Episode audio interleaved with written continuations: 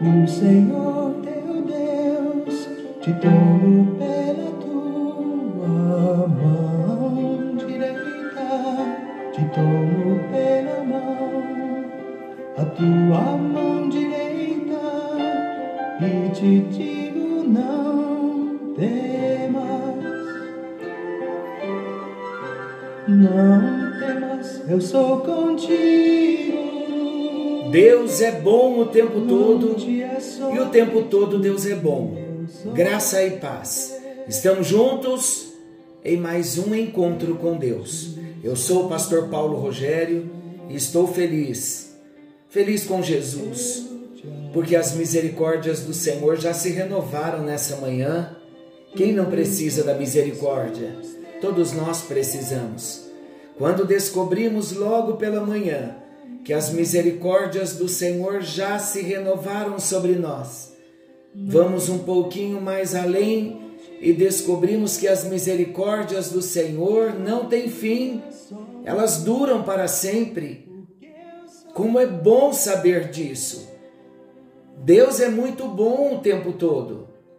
Nós estamos conhecendo Jesus no Evangelho de Marcos e nós estamos no capítulo 9 dos versículos 33 ao 37, nós estamos falando de um tema sondando as motivações do coração. Sondando as motivações do coração.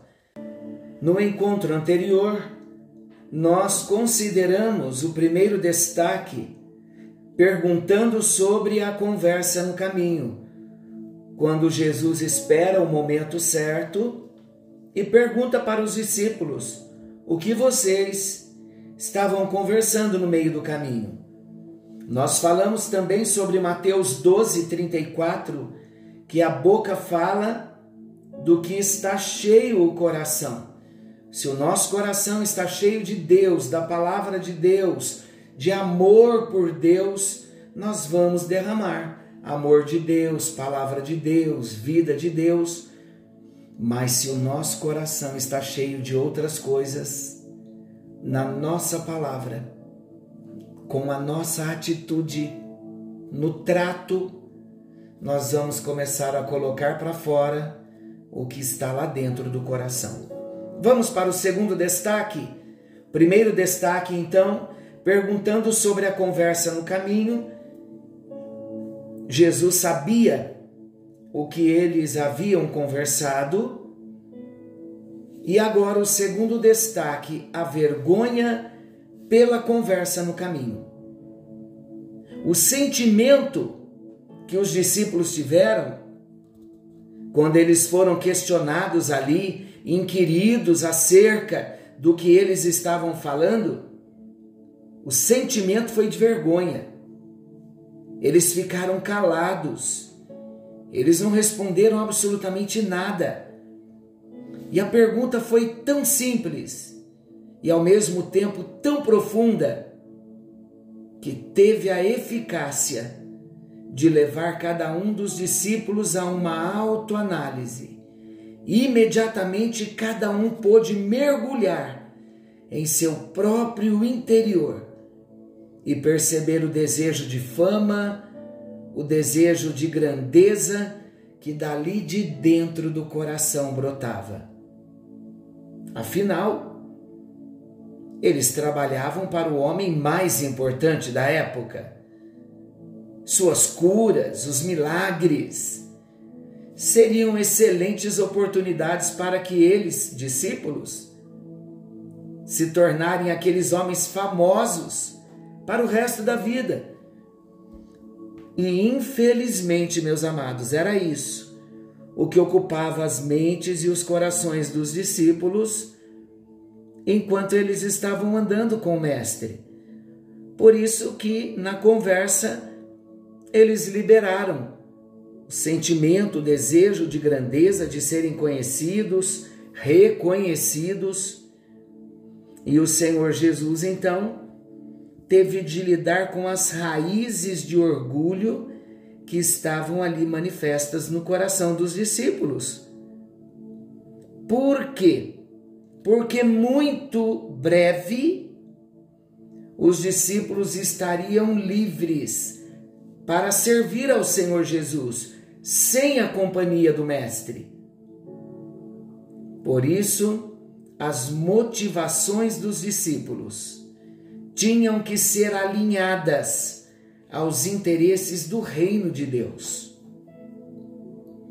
Isso, queridos, é tão simples de compreender e muitas vezes tão, tão complexo de viver, porque há muita gente de Deus, gente honesta, gente sincera com Deus,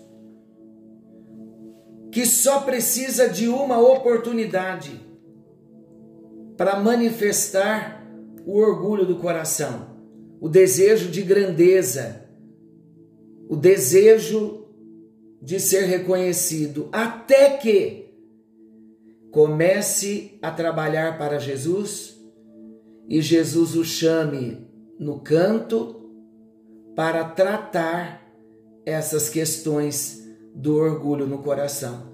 E aí o homem, a mulher de Deus vai descobrir que servir a Deus é um privilégio e não temos mérito algum para nos orgulharmos, nem nos vangloriarmos em absolutamente nada. Quanto mais somos instrumento na mão do Senhor, mais comprometidos nos tornamos com o serviço e mais nos humilhamos, mais nos submetemos, e assim vamos refletindo Jesus na nossa caminhada cristã. Deixe o Senhor Jesus lidar com as raízes de orgulho aí no coração. Vamos pedir para Ele sondar o nosso coração. Se há orgulho para que Ele venha tratar arrancar o mal pela raiz? Porque se nós não tratarmos o orgulho enquanto Deus está nos falando, esse orgulho vai nos alcançar em determinado momento da nossa vida. Então, tudo que Deus for nos mostrando é importante nós irmos tratando, deixando aos pés da cruz. O segundo destaque, então, os discípulos sentiram vergonha pela conversa no caminho. O terceiro destaque, a conversão ao verdadeiro caminho. Vamos juntos. Enquanto Jesus e os discípulos se aproximavam de Cafarnaum, mais distantes estavam de seu Senhor. Se continuassem assim, queridos, eles perderiam Jesus de vista. Estavam caminhando com Jesus, mas longe, coração longe. Um coração orgulhoso é um coração distante do propósito real que a caminhada cristã nos propõe. Jesus teve rapidamente de alinhar a rota para trazer cada um dos seus discípulos de volta ao verdadeiro caminho que conduz à vida eterna. Como exemplo do que queria ensinar, então Jesus toma uma criança, ele abraça aquela criança e ele diz que seus olhos teriam de estar voltados para uma criança como aquela. Por quê, meus amados? Porque criança fala de novo nascimento. Criança fala de pureza. E os discípulos precisavam da experiência do novo nascimento para assimilarem a pureza do coração de um menino e viver com essa pureza como estilo de vida. Cremos que aqueles homens, os discípulos, tenham iniciado a jornada com Jesus baseados em intenções genuinamente puras. Infelizmente, porém, é possível que tenham deixado a simplicidade de uma criança e no meio do caminho se perderam. Mas Jesus estava ali perto tratando.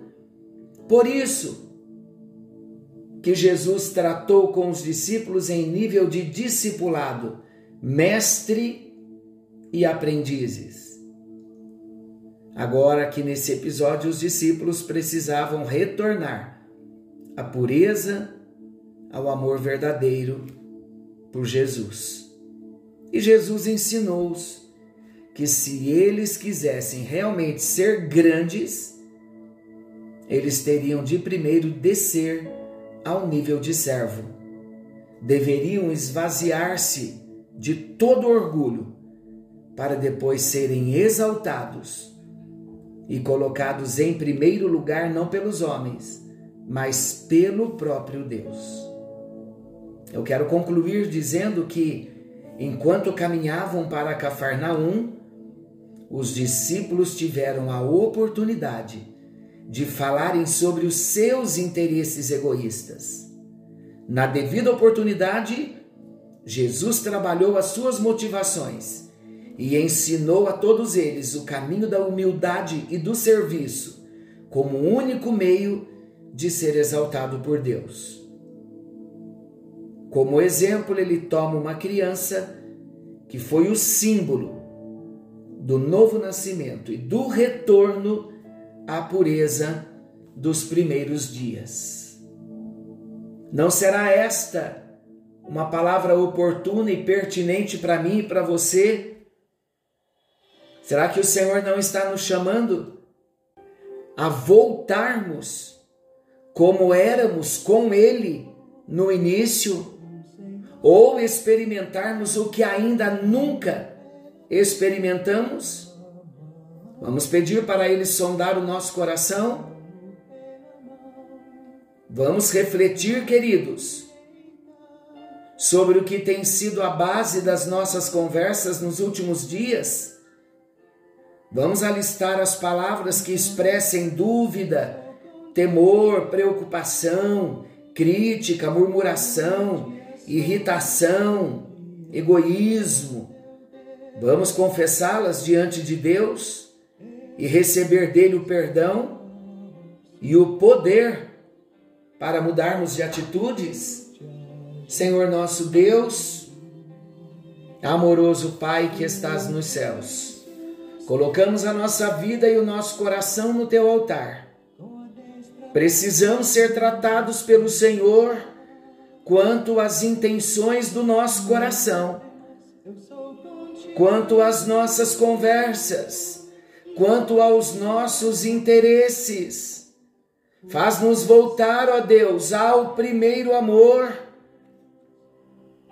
para vivermos, ó Deus, menos para nós, pensando mais no nosso próximo, no interesse do nosso próximo Senhor, quantas vezes nós queremos os primeiros lugares